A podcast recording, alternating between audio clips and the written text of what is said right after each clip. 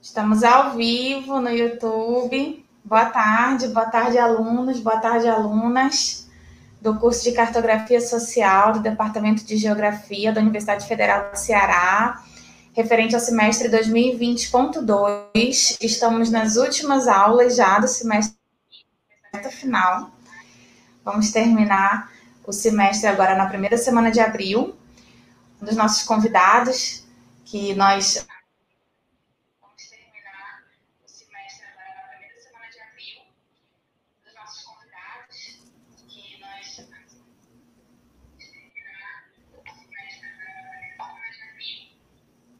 Não acredito.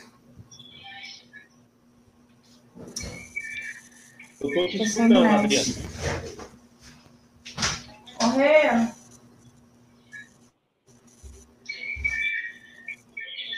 Ai, pronto.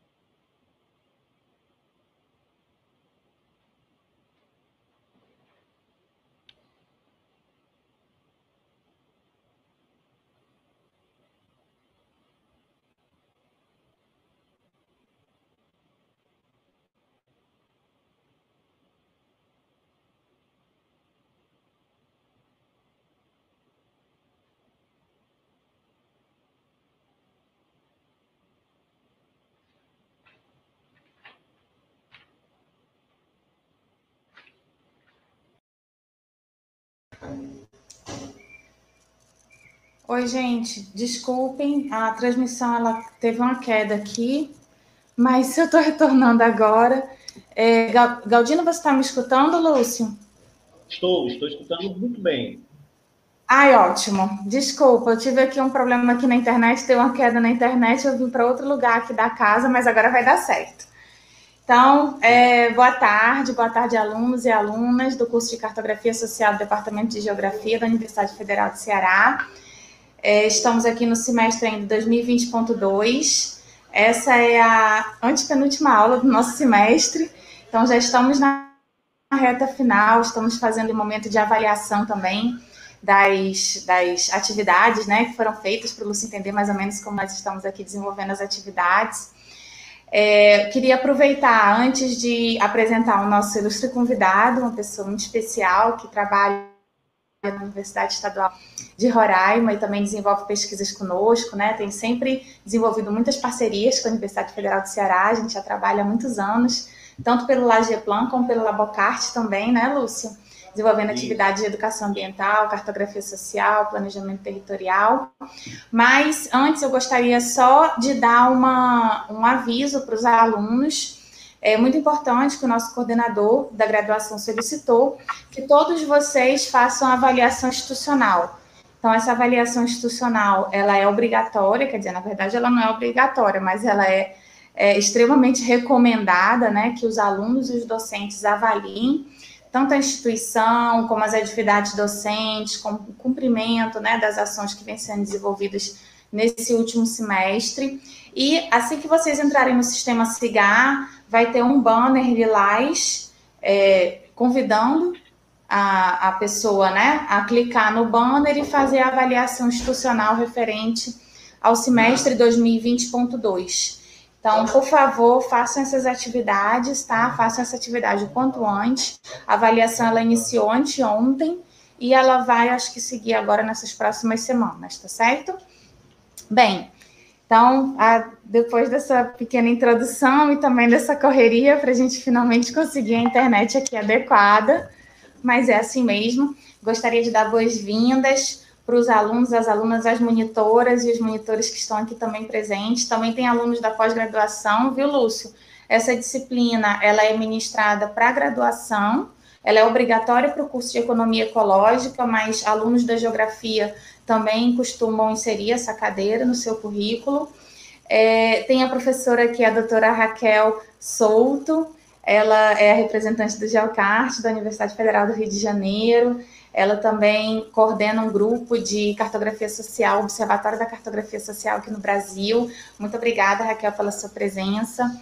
E é, antes de dar a palavra para o professor, claro, queria dizer que é uma honra ter a participação do Lúcio Galdino aqui conosco nas nossas atividades. O Lúcio ele vem trazendo uma super experiência de fotografia social com comunidades indígenas aí na fronteira do país, né?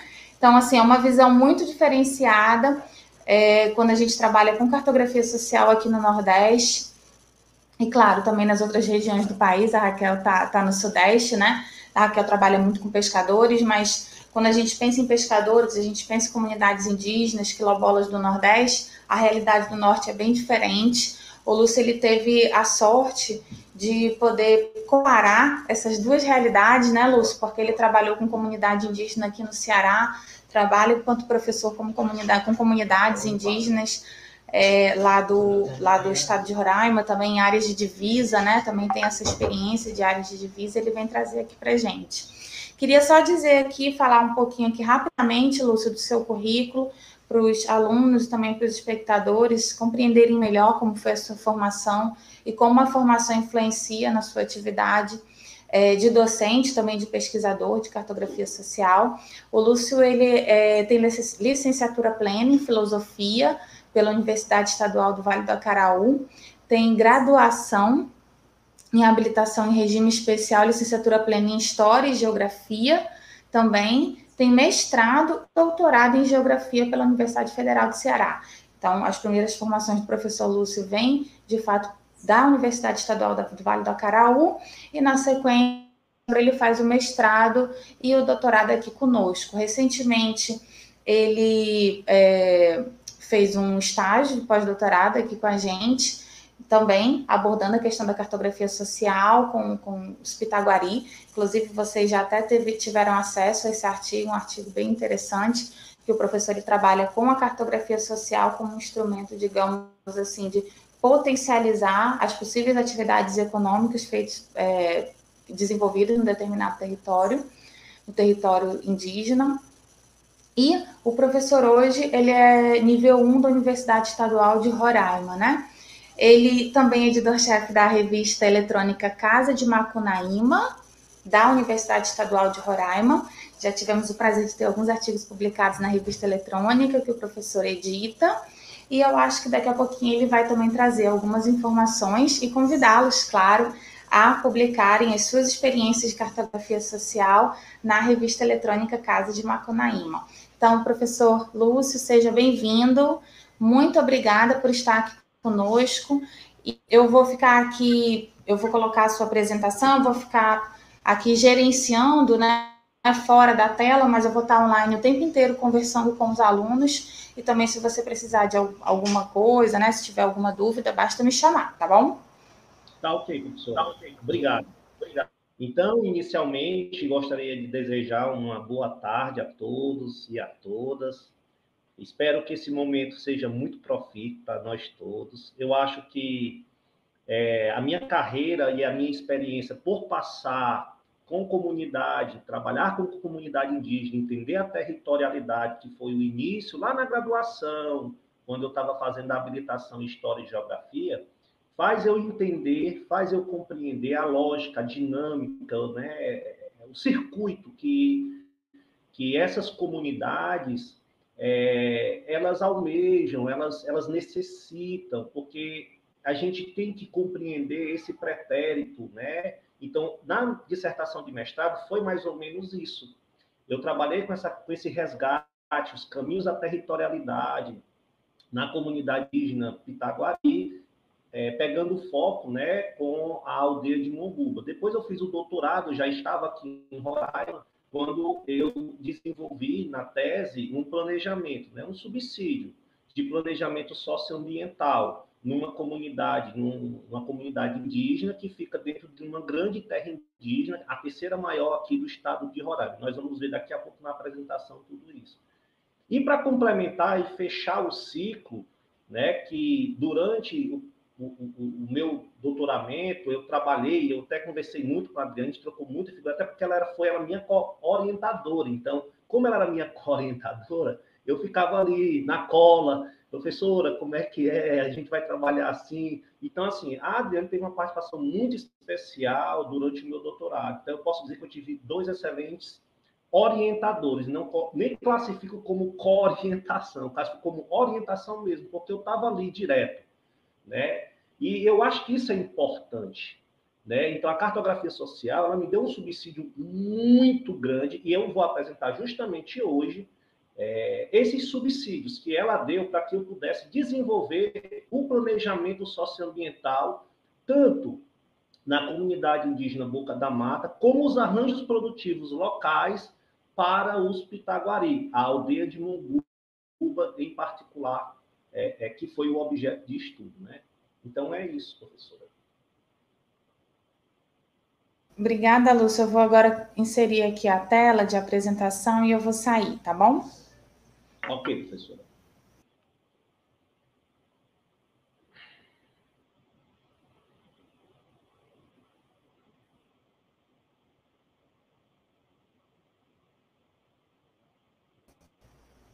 Você pode ir lá para o PowerPoint e colocar o slide em modo de apresentação. Tá ok.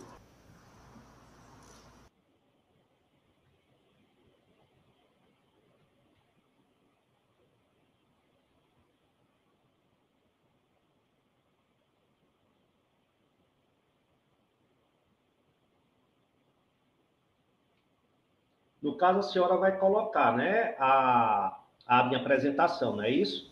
Ah, você quer que eu passe? Okay. Passo sim. Eu tenho ela aqui.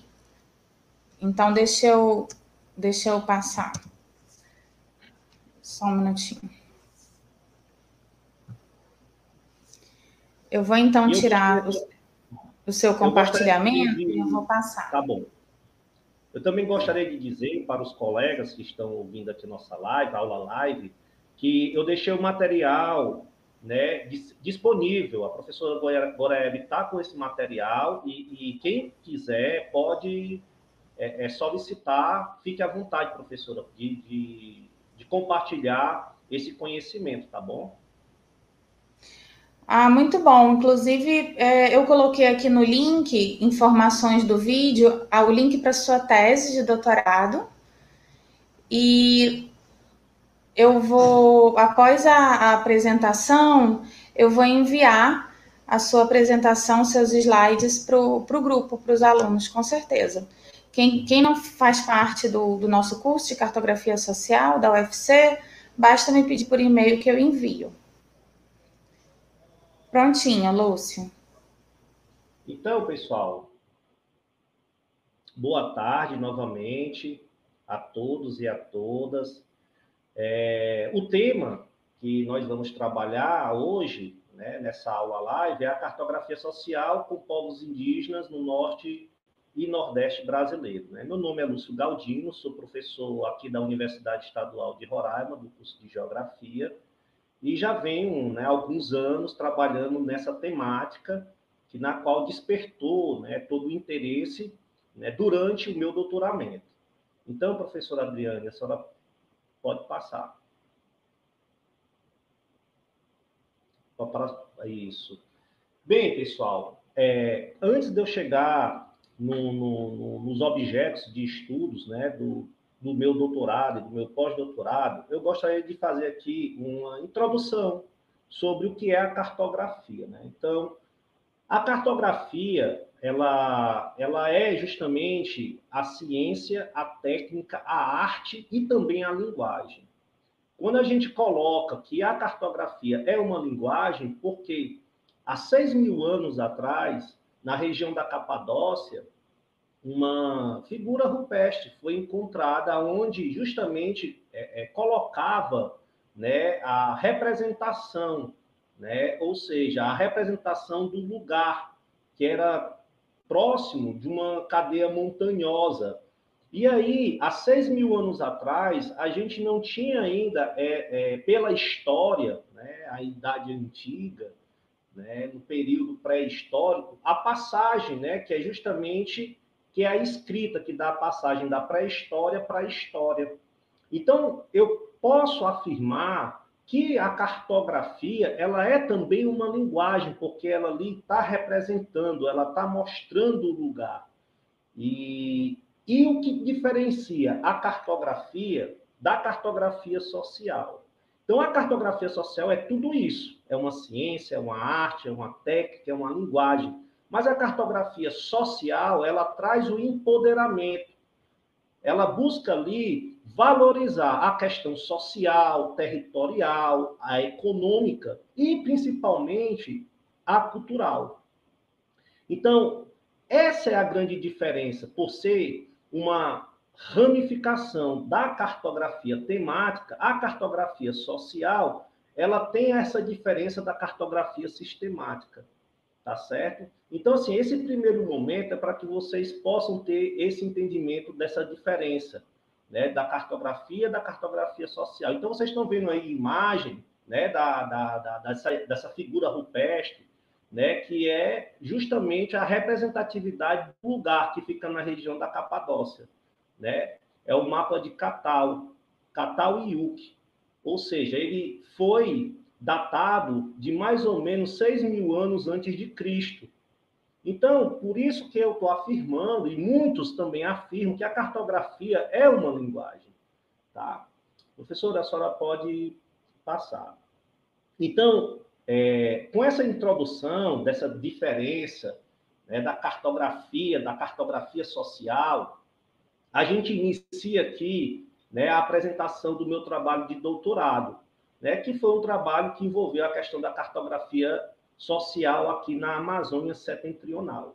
Então, antes de eu chegar nessa parte do trabalho em si, eu vou colocar para vocês, né, um lugar onde fica Roraima, né, brasileiro. Então, Roraima está nessa porção, está nessa porção da Amazônia setentrional, né, fazendo fronteira com a Guiana, com a Venezuela, fazendo limites com o estado do Pará e com o estado do Amazonas, tá certo? Então, Roraima né, tem a sua capital Boa Vista, que está totalmente no hemisfério norte, né, é a única capital que está no hemisfério norte, é a única capital do Brasil norte. Então, ela tem essa representatividade né, é, é, diante de outros estados. Né?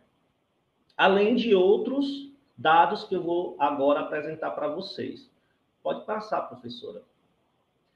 Então, sobre o objeto de estudo, né? Então, como vocês estão vendo, né? É, esse aí seria um, um, mapa da terra indígena São Marcos, né? E é esse ponto que vocês estão vendo né, próximo do limite com a Venezuela, foi o objeto de estudo da comunidade indígena Boca da Mata, na qual eu fiz a minha pesquisa, tá certo? Então, é, esse mapa aí representa tá, a territorialidade indígena na qual eu fiz né, toda, toda uma pesquisa. Eu iniciei do global para o particular, então eu fiz toda uma análise da terra indígena São Marcos, para depois chegar numa análise mais específica e mais aprofundada da comunidade indígena Boca da Mata, que está aproximadamente 25 quilômetros da fronteira, tá bom? Essa comunidade indígena, ela fica bem próximo, bem próximo da fronteira com a Venezuela, tá? Pode passar, professora. Então, Roraima, né? O, que é o estado de Roraima? O estado de Roraima tem 224, aproximadamente 224.298 quilômetros quadrados, tem uma população absoluta aproximadamente de 600 mil habitantes. O estado de Roraima tem apenas 15 municípios, já contando com a capital. Nós temos uma representatividade indígena bastante relevante, ou seja, cerca de aproximadamente 11% da população ela é indígena. Então, é, como surgiu o termo Roraima? Né? Então, assim, nós temos na língua macuxi né, o termo que significa Roraimã, que é Monte Verde, né? e para os índios Pemon ou Taurepang, é, quer dizer Mãe dos Ventos. Então, a gente tem aqui um bioma bastante representativo, né, que fica na parte central do estado, né, que é justamente o que nós chamamos aqui de lavrado, tá? Para a concepção, né, de, uma, de um entendimento é, é, mais global, é chamado de savana, mas nós colocamos aqui como lavrado, tá bom? Então, assim, nós temos um lavrado aqui que é bastante importante, né? É um, um bioma que, que, que, exerce aqui né? uma harmonia, né? Ele traz uma certa harmonia, porque do norte nós temos as florestas montanhosas, né, submontanas, e ao sul nós temos né, as florestas de planície, né, as florestas densas de planície, da planície amazônica. Então, é nesse sentido né, que esse bioma ele é importante, né, porque ele está aí numa interseção né, entre dois outros biomas. Tá? Então, os índios que representam aqui no estado, né, é, eu posso dizer, dentro desse contexto indígena, é o estado que tem a maior representatividade indígena do país. Né? Um, um, estado que tem 11% da sua população absoluta de indígena, isso é bastante marcante, é bastante relevante. Né? Então, pode passar, professora. Então, é, continuando né, sobre o estado de Roraima, nós temos aqui no estado 32 terras indígenas, que representa 46% do território roraimense. Né? O estado, né, dentro da, da, da percepção né, é, de governo estadual, tem 28% do território. Em áreas de proteção ambiental federal, nós temos 19%, INCA 4,9%, Ministério da Defesa 1,2%, ou seja, nós temos aqui né, uma, uma, uma área onde a União tem bastante presença, né? E o governo, né, a esfera estadual, ela só está representando aí 28% dentro do território roraimense. Tá bom? Então é importante a gente colocar, frisar isso e dizer que praticamente 50% das terras, né, é, de Roraima, elas são indígenas. Né? Nós temos 38, 32 terras indígenas. É, a terra Yanomami faz presente, se faz presente no contexto né, do território roraimense. Nós temos depois a Raposa Serra do Sol e, logo em seguida, a terceira maior, que é a terra é, indígena de São Marcos, tá? que foi a terra indígena onde fiz pesquisa. Tá bom? Então, pode passar, professora. Então, isso aqui é para que vocês possam analisar sobre esse contexto territorial. Né? Então, no lado aqui esquerdo de vocês, o que vocês estão vendo é o território roraimense com os seus municípios. Do outro lado, as terras indígenas. Então, vocês notem que a porção norte do estado é onde se faz a presença, né, de terras indígenas, onde está mais, onde está predominando, né? Pode passar, professora. Então, é, indo aqui para o meu objeto, né, uma parte do objeto da minha tese, o objeto de estudo da minha tese, aí seria a terra indígena São Marcos. Aí, interessante que nesse momento eu fiz um trabalho com a comunidade indígena para entender um pouco como eles entendem o território, né, que é a terra indígena que eles vivem.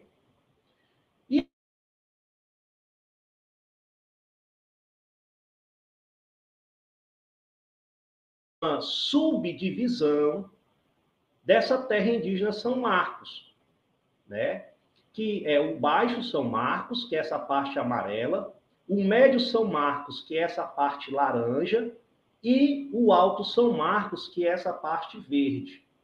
Então, eu fiquei na curiosidade, e aí foi o meu primeiro trabalho com cartografia social com esta comunidade, foi saber como eles entendem o grande território que eles vivem. E eles souberam delimitar e inserir todas essas comunidades dentro da sua legítima localização. Eu fiz um teste, na verdade, a gente sempre tem que né, ir a campo para saber se realmente está é, é, a localização dessas comunidades, elas estão dentro dessa precisão. E eu fiz, né, é, é, um teste de, de capturar né, as coordenadas geográficas de quatro comunidades. Dessas quatro comunidades, todas estavam mesmo dentro né, da, da, da, do ponto que eles marcaram no, no mapa que eles construíram social. Então, eu achei muito interessante que o conhecimento tradicional sobre o lugar ele faz-se presente da mesma forma que o científico. Então, a cartografia social, ela me deu aí uma segurança para desenvolver o restante da minha pesquisa. Porque eu comecei a, a, a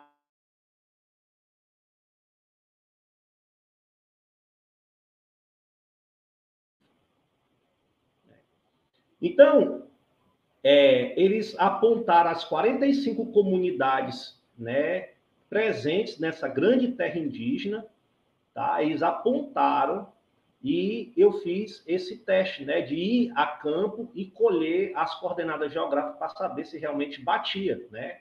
E aí o conhecimento tradicional e o conhecimento científico estavam ali equivalentes. Isso para mim eu fiquei muito feliz, tá? Porque a partir daí me deu a segurança. Então, professora, por favor, a senhora pode passar então, essa imagem é uma imagem de drone. Eu, eu, eu, consegui né, um drone com um colega e nós fizemos esse, é, vamos dizer assim, essas imagens é, onde mostra um pouco da comunidade indígena é, da Boca da Mata. Né? Então, a comunidade indígena da Mata ela é dividida em três porções. Eles chamam de bairro. Eu até coloco em nota de rodapé na minha tese que eles chamam de bairro por conta da influência que eles têm do município, que fica a 20 quilômetros dele, 20, 25 quilômetros deles. O município de Pacaraima, que fica ali na, na fronteira com, com a Venezuela. Então, eles têm. É, é, a questão do não índio influenciando o índio, né, nessa questão cultural. Então, eles chamam de bairro. Mas aí eu chamei de subaldeamentos. Né? Na própria tese, eu, eu coloco como subaldeamentos. Então, nós temos aí né, o, o bairro, a sede da comunidade, que seria essa que vocês estão vendo aí, essa área vermelha, tá? Nós temos, nós temos também a, o bairro da Paz, tá? Que é essa amarela, tá? E o bairro Aeroporto. Eles chamam de bairro, mas é subaldeamento, tá? Essa laranja seria o, o subaldeamento aeroporto.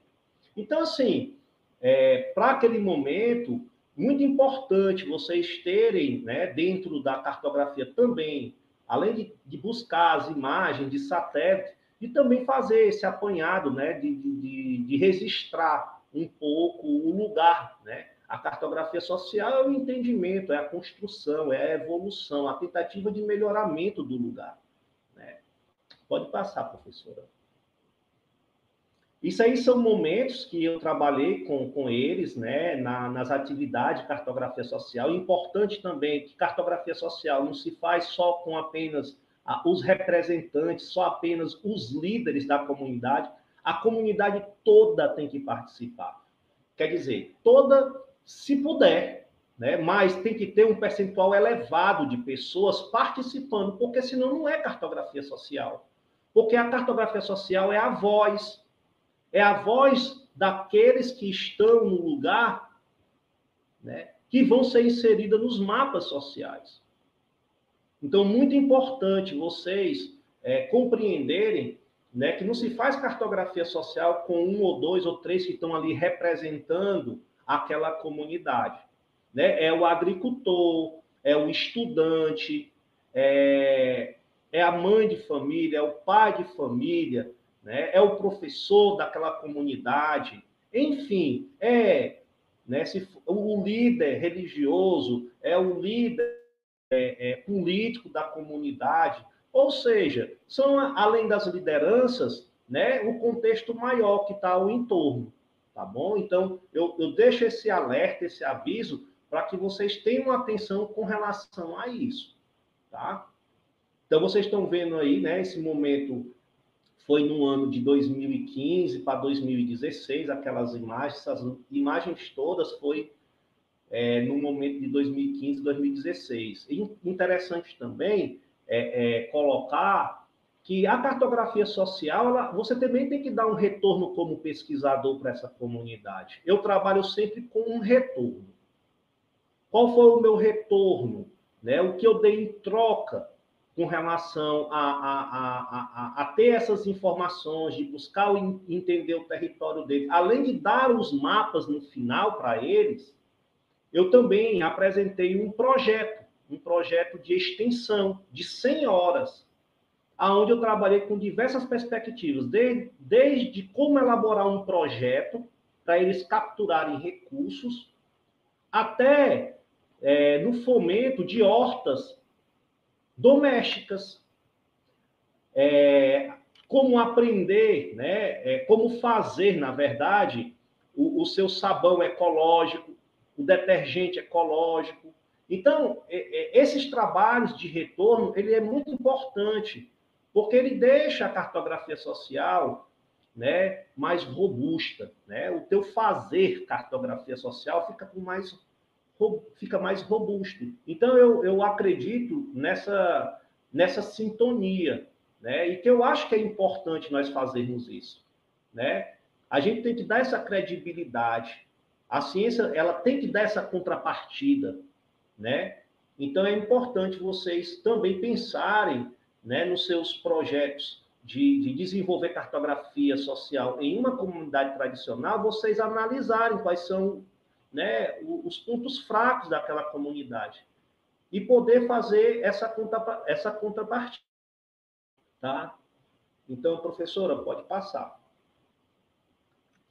Bem, e aí, é, com esse trabalho de cartografia social feita na comunidade, eu cheguei né, no uso da terra, tá bom? Esse mapa é o mapa de uso da terra pela comunidade indígena Boca da Mata.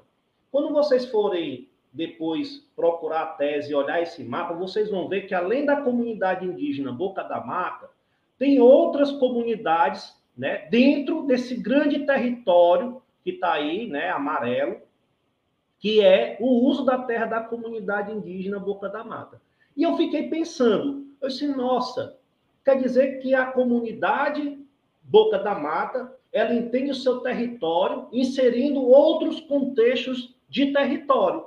Aí eu fui numa comunidade vizinha, que é a comunidade do Bananal, para poder fazer a territorialidade deles também. E, eu via que existiam interseções, ou seja, os territórios de uso comum. Aí eu, poxa, que interessante, né? Que interessante saber que essa comunidade vive em harmonia com os valores culturais, humanos, além da natureza. E aí, professora, a senhora pode passar. E aí veio né, o entendimento, a construção de um, de, um, de um conceito que eu criei dentro da minha tese, que é a etnoafetação territorial. Né? E o que seria essa etnoafetação territorial? Ela seria, né, é uma proposta do entendimento, na verdade é um conceito, mas que também tem os caminhos, né? Eu coloco nesse artigo científico que foi produzido agora pela saiu no começo do ano pela revista da Casa da Geografia de Sobral, eu estou deixando até o link aí para que vocês possam depois, é, quem tiver né, a, a, a, é, o interesse de, de, ler o artigo, que eu, eu, eu mostro como foi que eu cheguei né, dentro desse entendimento de etno-afetação territorial. Mas para chegar numa conclusão aqui, bem rápida, é, eu utilizei uma fase teórica, que foi a construção né, de, de conceitos, de categorias, né, de cartografia social e de território, a partir do momento das minhas experiências, que é uma fase empírica, que foi de participação da comunidade, aí foi a questão de estar tá delimitando, né, de estar tá entendendo o território, né, do uso e ocupação da comunidade indígena Boca da Mata, e eu cheguei numa conclusão, né, essa interseção que a territorialidade, a territorialidade tem com outras comunidades, né? E essa relação direta com o cultural, né? Com a questão humana. Então, foi aí que eu comecei a entender que eles têm um afeto étnico dentro do seu território. Ou seja, eles têm amor entre eles. Além da questão do uso da terra. Porque eles não entram em conflitos. Então você vê várias comunidades dentro de um grande contexto de território que uma colocou, mas você não tem conflito. Ou seja, os indígenas estão aí para ensinar os não índios sobre como se comportar no seu território. Né? Por favor, professora. Obrigado. Bem, e fazendo recorte, né? Porque tudo isso foi um subsídio da cartografia social. Eu só cheguei nesse mapa básico a partir do momento que eu consegui enxergar junto, na verdade, com a comunidade a área dela, do uso da terra. E aí eu fiz esse mapa básico para poder entender a questão fisiográfica né, do território, tá? A questão da hidrografia, as curvas de níveis, a vegetação. E aí, a partir desse momento, né, que a cartografia me subsidiou, né, eu fazer esse recorte do território da Boca da Mata, pode passar, professora. Eu cheguei a fazer agora a análise, né, mais minuciosa, que foi o, zoneamento geoambiental que aí entrou a geoecologia das paisagens, né? Uma técnica, né? Uma metodologia utilizada pelo professor Takao e pelo Matheus Rodrigues, né? E pelo Agostinho, né? Que ele tem, eles têm até um livro. E aí, debruçando sobre essa metodologia, né? Eu cheguei na é, é, nesses recortes de unidades geoambientais, né? E aí eu saí caracterizando, né, o ambiente e saí também fazendo o, o uso e a ocupação, né? Como esse território está, o uso dele e a ocupação dele nesse primeiro momento, tá? Então tudo isso foi um subsídio da cartografia social. Professora, pode passar.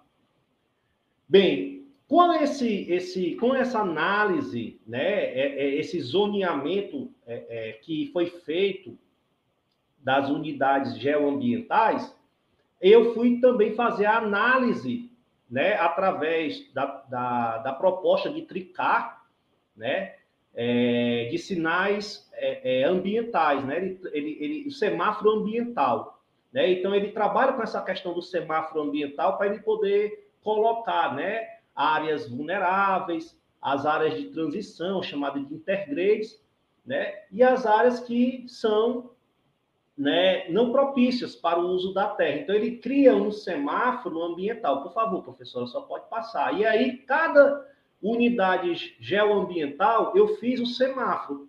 E aí eu cheguei na conclusão, né, que toda, todo o território lá na comunidade indígena é, Boca da Mata, ele está numa área né, de atenção, né? Então, seria uma, uma proposta né, de planejamento que eu deveria colocar para eles com muita atenção. Então, o processo final, eu chego, né, por favor, professor, só pode passar.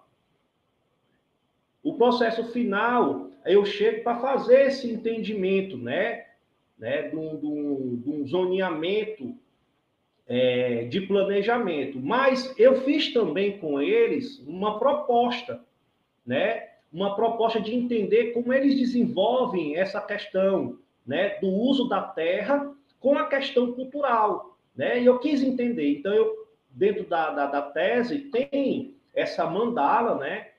É, é, aonde é, eu coloco, né, o, o, eu colocar os dois períodos que nós temos aqui, que é o seco e o chuvoso, tá? E aí eu vou fazer a construção do entendimento, né, é, do uso da terra, dentro da lógica do uso da terra, dentro desses dois períodos, né? Seis meses seco, seis meses chuvoso.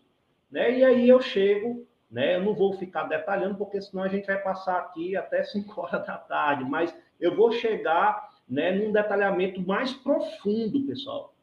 Né? existe, eu, eu coloquei um estudo até de nutrição, de saber né, a, a questão é, é, é, desses, desses, desses gêneros né, agrícolas que eles produzem na terra, como eles estão classificados pela a questão nutritiva, né?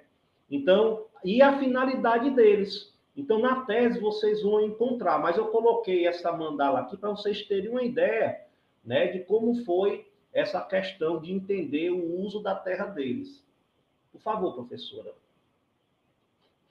E aí eu chego no ponto máximo, né? No ponto máximo que é o planejamento da, da comunidade indígena Boca da Mata. Né? Então, esse, essa é a proposta. Esse é o subsídio, que é o zoneamento funcional.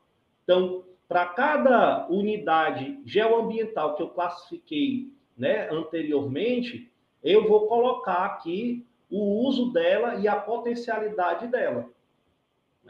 Então, é, é, também não vou ficar detalhando aqui, porque senão a gente né, é, vai demorar muito, mas vocês podem depois é, é, observarem lá na tese que a professora colocou o link. Então, esse seria um trabalho. Então, tudo isso foi dado pelo subsídio, que foi a cartografia social. Eu só consegui chegar nesse ponto porque lá o meu pontapé inicial foi entender como é esse território, né? Esse território, como ele é delimitado pela cartografia social, tá?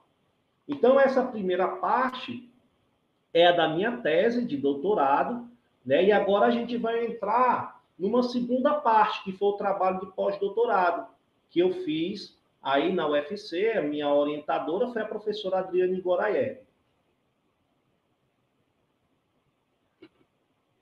Então, o pós-doutorado, ele já foi buscar o entendimento da comunidade, né, da aldeia de Monguba, da etnia da terra indígena Pitaguari. Então, pegando aí sobre essa questão da localização né, geográfica da terra indígena Pitaguari, é, ela está situada na região metropolitana né, de Fortaleza, no estado do Ceará, e uma grande parte né, da terra indígena está em Maracanaú e uma outra parte está é, no município de Pacatuba. Essa outra parte é justamente a aldeia de Monguba. Né? Então, a área que eu fiz o estudo. Tá bom? Pode passar, professora. É, essa, esse trabalho de pós-doutorado, ele foi interessante porque eu saio do planejamento e eu vou para uma proposta né, muito maior, né, que é uma proposta de arranjos produtivos locais, né, que, na verdade, é uma proposta de planejamento, só que ele dá um norte mais seguro para a comunidade. Então, é, a metodologia que foi desenvolvida para inserir né, essa importância da cartografia social como ferramenta para os arranjos produtivos locais, né, eu precisei fazer, né, logicamente, dentro desse, desse método, né, é, um estudo teórico, né, com base em pesquisa bibliográfica, além de um estudo empírico, né, que ele perpassou por leituras de né, práticas desenvolvidas no, na própria aldeia de Monguba, para eu poder ter um entendimento maior sobre a comunidade. Por quê? Porque essa comunidade, eu fiz um trabalho de mestrado com ela no ano de 2005 a 2007.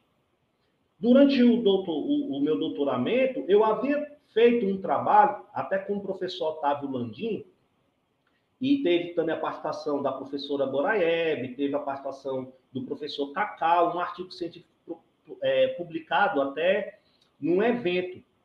E a gente é, é, fez um, uma espécie, um, eu acho que ali foi o momento do ensaio, para entender a importância dos arranjos produtivos locais para eles, porque a gente só fez um estudo analítico do território no sentido de mostrar a potencialidade, né? A potencialidade que eles têm na terra. Entretanto, a gente não fez nenhum tipo de planejamento para eles desenvolverem essas potencialidades. Então, nesse primeiro momento que eu, que eu, que eu trabalho né, com os arranjos produtivos locais, eu peguei a comunidade, me reuni com a comunidade e eu dei um mini curso. Um mini curso que, que foi de oito horas. Né? A gente começou de manhã e terminou no final da tarde. E aí a gente fez, num primeiro momento, a investigação, que eu fui explicar para eles, né? Sobre o que, o que nós iríamos trabalhar, a importância da cartografia, o que são os arranjos produtivos locais, ou seja, eu fiz um trabalho teórico com ele de discussões. E ali, naquele momento, eu também tive o feedback das potencialidades que eles têm dentro da comunidade. Então, naquele primeiro momento, eu também estava fazendo anotações. Para depois, por favor, professor, só pode passar o próximo slide. Para depois eu chegar na organização, né? aonde eu levei mapas, né, imagens de satélites, aonde eles foram apontar, né, apontar o, as potencialidades que eles haviam falado dentro desse primeiro momento, que foi o primeiro momento teórico de construção, né? E aí veio depois, né, a estruturação, né? Ou seja, a discussão de planos de negócio, que a gente começou a, a sonhar, a sonhar com o desenvolvimento da comunidade, do aldeamento. Né? Professora, só pode passar. Então, pode passar, professor. Isso aí são os trabalhos, né? É, esses aí são trabalhos que eles apontam as potencialidades do local, tá? Então, foi importante que é, é, eu dividi em grupos, né? E eles ficaram é, é trabalhando, né? Apontando a, a, a, a, produção que tem natural da, da aldeia, né? E aí a gente viu a riqueza que eles têm. Pode passar, professora. Bem, aí são os resultados que nós tivemos, né? Depois, esses três mapas aí, é, que são imagens de satélite, esses três mapas, eles passaram por um processamento, né? Que nós vamos ver agora. Primeiro foi de entender o território da aldeia de Monguba. Como esse território ele é compreendido pela comunidade. Então, o território da aldeia de Monguba ele é compreendido nesse, nessa, nessa seguinte figura aí, né? nessa, nessa, nesse mapa. Né? Então, nós temos é, um território onde uma, uma CE né? É, é, é, tira a continuidade, é um território descontínuo, né? tira a continuidade, né? E existe esse outro lado, que é o menor, o, o, o pós-rodovia, que ele também tem a sua potencialidade. Né? Ele também tem a sua potencialidade. E aí a gente tem nesse território aí né, os subaldeamentos. Né? Então, nós temos três subaldeamentos dentro da aldeia de Monguba. Tá? Pode passar, professora. Esse outro momento já é o zoneamento funcional, né? Ou seja, o que, o que minha tese promoveu para a terra indígena lá da Boca da Mata foi esse zoneamento funcional, né? Mas os arranjos produtivos locais, né? Como, como dar a potencialidade, como gerar a potencialidade econômica para esta aldeia, com o, o, conhecimento natural que eles têm? Então, essa foi a minha pergunta.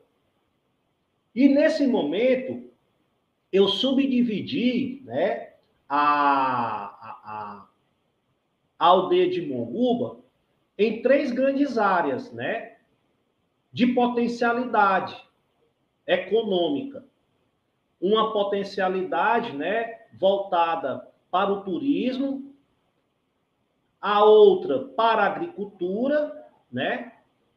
né? Que está voltada ali para a fruticultura, e uma outra parte, que é aquela que está pós rodovia, que também é uma área também de agricultura, né? Então, entender o território nesse momento aí e ver a potencialidade do território me trouxe, junto com os indígenas, a necessidade de implantar negócios para ele. O arranjo produtivo local é justamente a implementação de negócios. São projetos de negócio que você pode estar colocando para é, aquele povo tradicional. Então, com essa visibilidade, pode passar, professora. Né? Eu chego né, no, na, nas propostas, né?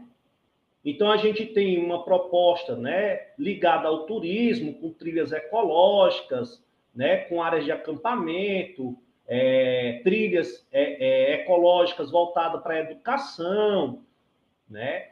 Nós temos também essa questão da agrofloresta, né? A agrofloresta, que ali tem uma potencialidade enorme na área de fruticultura, que fica na parte mais elevada da serra, né? Que Munguba ali é uma serra também, tá? A aldeia de Munguba, praticamente, o seu quase todo o território, ele é preenchido por uma grande serra. Então, nós temos uma outra área, que era a área da pós-rodovia, que é uma área né, agrocultural, aonde pode se colocar negócios voltados para o museu, colocar também um, um sistema de, de, de, feira orgânica, né? Ou seja, tem toda uma potencialidade. E aqui eu coloco, né? No caso, eu não, eu não vou ler, mas o material vai ficar disponível para vocês. Eu coloco todo né, o passo a passo né, de uma proposta. né, dentro dessas potencialidades. E eu também coloco a limitação, né, e os possíveis problemas, tá, que podem ser gerados. Então, os arranjos produtivos locais, eles, eles, eles apareceram a partir do entendimento da construção do território, de eu entender o território da aldeia de Munguba. Ou seja, de novo, a cartografia social, ela provou que ela é uma excelente ferramenta para os arranjos produtivos locais. Tá certo? Professora, a senhora pode passar? Então, pessoal, eu cheguei, né? Eu chego numa conclusão aqui da aula que todos nós sabemos, né, dessa questão histórica, né, que as comunidades indígenas foram marcadas por um processo, né, sempre de luta e resistência, né? E as terras indígenas, elas sempre foram alvo da ganância, da especulação dos não índios, né? E nessas últimas décadas, né, é, é, de 30 anos para cá, a gente vê né, as organizações indígenas, né, até mais um pouco, né, eu acredito que 35, 40 anos para cá, é, essa organização dos indígenas né, em prol da, da, da demarcação da, das suas terras. E aí a gente tem, com essas demarcações, a preservação da tradição, né, dos seus antepassados, né, e principalmente a expropriação desses invasores. Né?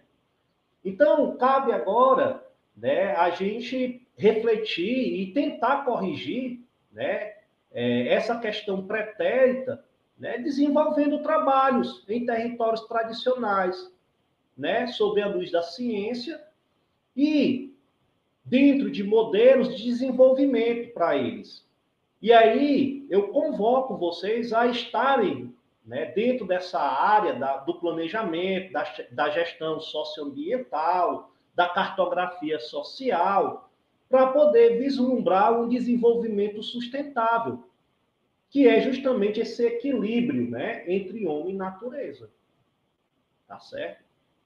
Então, pessoal, essas são as minhas referências, né, que eu utilizei durante todos esses slides, que foi mais de imagem, né, para poder trazer aqui uma forma didática melhor de apresentação. E muito obrigado. Esse é o meu e-mail, tá? É tudo minúsculo. Eu botei maiúsculo porque o L se confunde muitas vezes com I, e aí, né, o e-mail não vai chegar, mas qualquer coisa nós estamos às ordens, tá bom? Então, muito obrigado a todos vocês. Obrigada, Lúcio. Foi uma excelente exposição. E, assim, vendo agora o seu trabalho nessa perspectiva da comparação, porque nós acabamos não tivendo tempo, tá, eh, tendo tempo, né, de fazer essa comparação entre as metodologias que foram usadas na terra de São Marcos, em Roraima, e a metodologia que foi usada é, aqui no Pitaguari, que na verdade foi um retorno, né, às atividades que você já tinha desenvolvido há mais de 10 anos atrás. E eu lhe pergunto, Lúcia, eu fiquei curiosa, é, você viu alguma diferença significativa entre trabalhar com cartografia social com os indígenas na região norte em relação aos indígenas aqui do Nordeste? Porque lá no, aí em Roraima, né, eu sei que a, que a terra indígena ela fica num lugar bem ermo, né, bem distante da capital, são algumas horas da capital, é, é próximo à, à, fronteira, a cidade que está na fronteira, mas não é uma cidade muito grande, né? E que é Pacaraima. E aqui em Fortaleza, aqui os Pitaguari, na verdade, eles estão dentro da região metropolitana de Fortaleza e bem inseridos, né, nas, digamos assim, na cultura urbana. Você viu alguma diferença, dificuldade, de repente uns desafios a mais ou a menos por estar em um ou outro ambiente? Eu eu, eu percebo que existem similaridades. Né? É, é bem comum entre eles essa questão do desamparo. E, e eu sinto né, que é, que é um contexto bastante geral. Né? A, a, dificuldade deles desenvolverem a terra, as dificuldades deles capturarem projetos para poder estar tá investindo na terra. Né? Então, é, eu vejo essa questão muito igual, né? eu não vejo tanta diferença.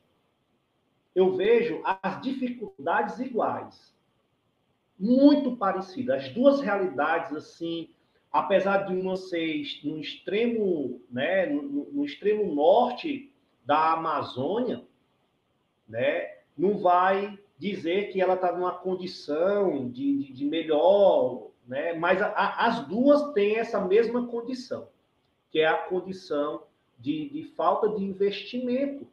A falta de investimento no, no, território indígena. E esses territórios indígenas são de alta potencialidade. Viu? Alta potencialidade. Se souber fazer um planejamento como esse dos Pitaguari e esse da terra indígena, da, da comunidade indígena Boca da Massa, se tivesse um financiamento para projetar dentro, assistencialismo social não ia chegar mais nunca para eles, porque eles iriam ter a, a própria subsistência, a, a decência e poder viver de forma muito tranquila. Né? Mas falta política pública para isso. Né? E, e Kelly, você viu, assim, você sabe nos dizer o tamanho do impacto da Covid na, nas aldeias, principalmente nas Macuxi, aí do, de Roraima, que você tem mais contato, eu sei que você tem um trabalho contínuo com eles.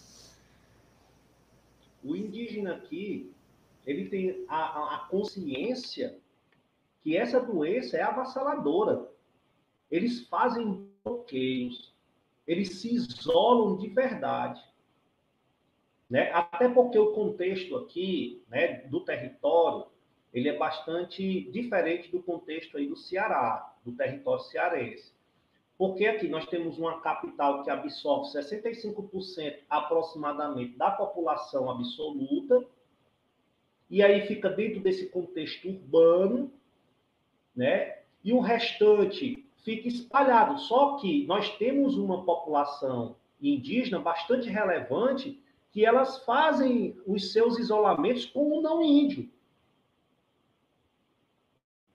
Porque essa doença não é do índio, é do branco. Então eles se isolam. Lógico, tivemos casos né, de falecimento de parentes indígenas, que infelizmente né, é, é, for, né, perdendo suas vidas, é, é, mas, mas o comportamento, você vê que o comportamento que eles têm perante essas doenças, essa doença especificamente falando, é, é, é, é, de mais consciência do que dentro desse nosso contexto urbano. É o que eu observo, é o que eu ouço os parentes falarem. Os colegas parentes Interessante. Agora, Muito interessante. Ser, agora, possa ser né, que eu não sei do contexto né, do, dos aldeamentos né, que estão dentro desses perímetros urbanos, né, de região metropolitana, etc. e tal.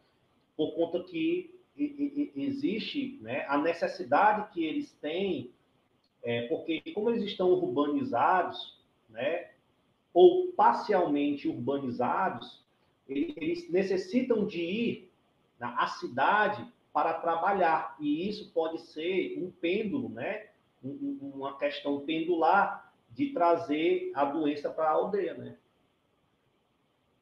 Então, eu acho que é mais preocupante para é, é, a disseminação dessa doença dentro do contexto, né?